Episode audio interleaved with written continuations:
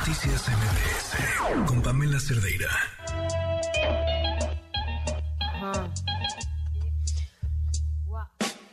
Quisiera tener cosas dulces. 8 con 42, esta es la historia que nos tiene Joali Reséndiz.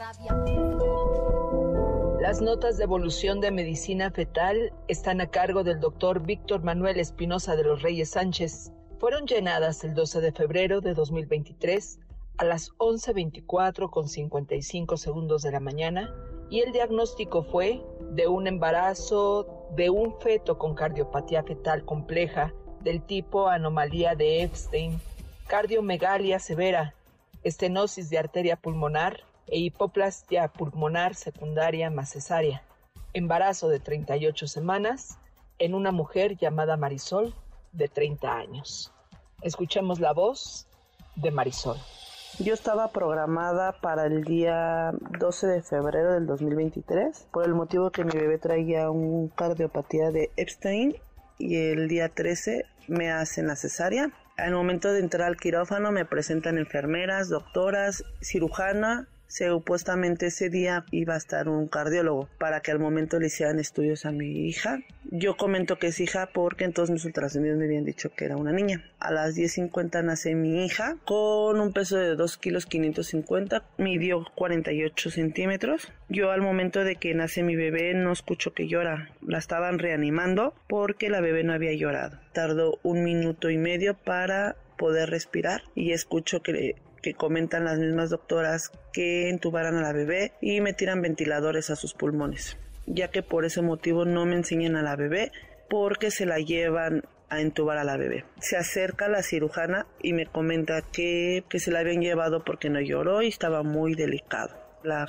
cirujana se acerca y me comenta que fue un varón. Yo me quedo con esa misma duda de que mi bebé este, había sido niño. Le hago mención al, al enfermero con el nombre de Omar, si me podía decir o confirmar de que había sido niño o niña y me comenta él enseñándome la cintilla del, del, brazo que era un varón y en la hoja de reportes también que había sido un varón con el mismo peso y todo. Me comenta que sí, que había sido un niño y que así pasaban los errores en los ultrasonidos. Ya siendo un aproximadamente de las once y media, yo le vuelvo a preguntar al enfermero que si en verdad había sido niño. Después, una aproximada eran doce y media. Yo escucho que yo estaba en la cama 10, en la de recuperación, que ya me subieran a piso, ya que el enfermero se hacía como que ahorita la subimos. Entonces yo la verdad no me percaté de lo que estaba pasando Llega la enfermera del segundo turno y comenta que quién tenía la cama 10 en la que yo estaba, que no había, que en dónde estaban los documentos y en dónde estaba pulserilla de bebé.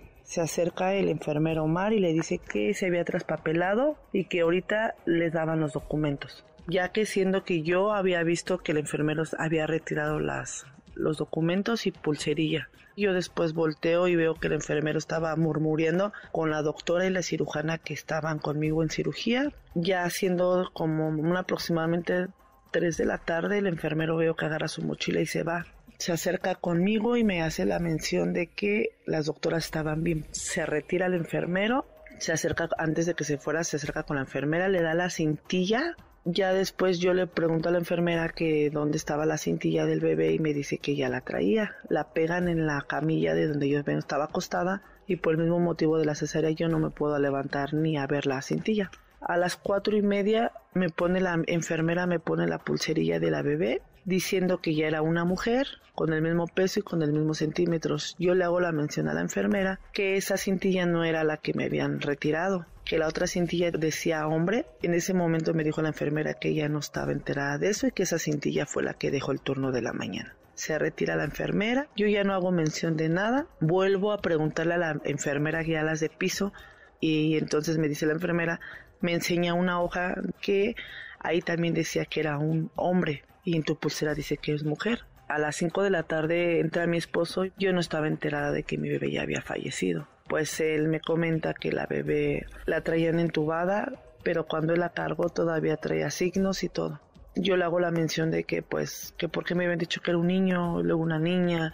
Al día siguiente, por la mañana sube el cirujano Después sube el subdirector a pedirme una disculpa de lo que había pasado. Después me dice una enfermera que ella, ella decía que por lo mismo de la anestesia yo estaba alucinando de que me habían dicho que era un varón.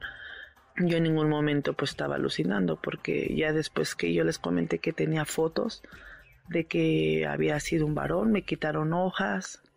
De un error pueden pasar muchos, ¿no? Porque igual mi esposo me comenta de que él subió a ver a la niña, estaba con signos, le habían dicho que tenía 120 latidos. La directora le dicen que fue un error. Nosotros pedimos que hicieran el ADN a la bebé y a mi bebé me la entregan hasta el día 17 para poderla sepultar. Ellos dicen que ellos están bien, están bien y están bien y que todos dicen que es una mujer. Hasta el día de hoy, los padres no encuentran una respuesta a tantas preguntas. Margarita tuvo un niño, fue una niña, realmente murió. Nuevamente la voz de Marisol. Fuimos al CONAMET a meter los documentos y más que nada meter la queja. Lo del seguro pues, ya no me han dicho nada. Yo quiero dar hasta el último y para que asuman su responsabilidad. Yo sí quiero dar con de qué doctora fue tanto de la pulserilla y desde que mi bebé no me la atendieron y no le dieron el seguimiento que era de mi hija. La hoja del alta del IMSS en poder de esta reportera refiere que Marisol tuvo un varón, sin embargo, el papá cargó una niña horas después de nacida y aún con vida, delicada, pero con vida. Soy yo, Ali Resendiz, y si tienes una denuncia, escríbeme a periodismo a toda gmail.com o sígueme en mis redes sociales, en Twitter o en Facebook. Me encuentras como arroba yo, Ali Noticias MB.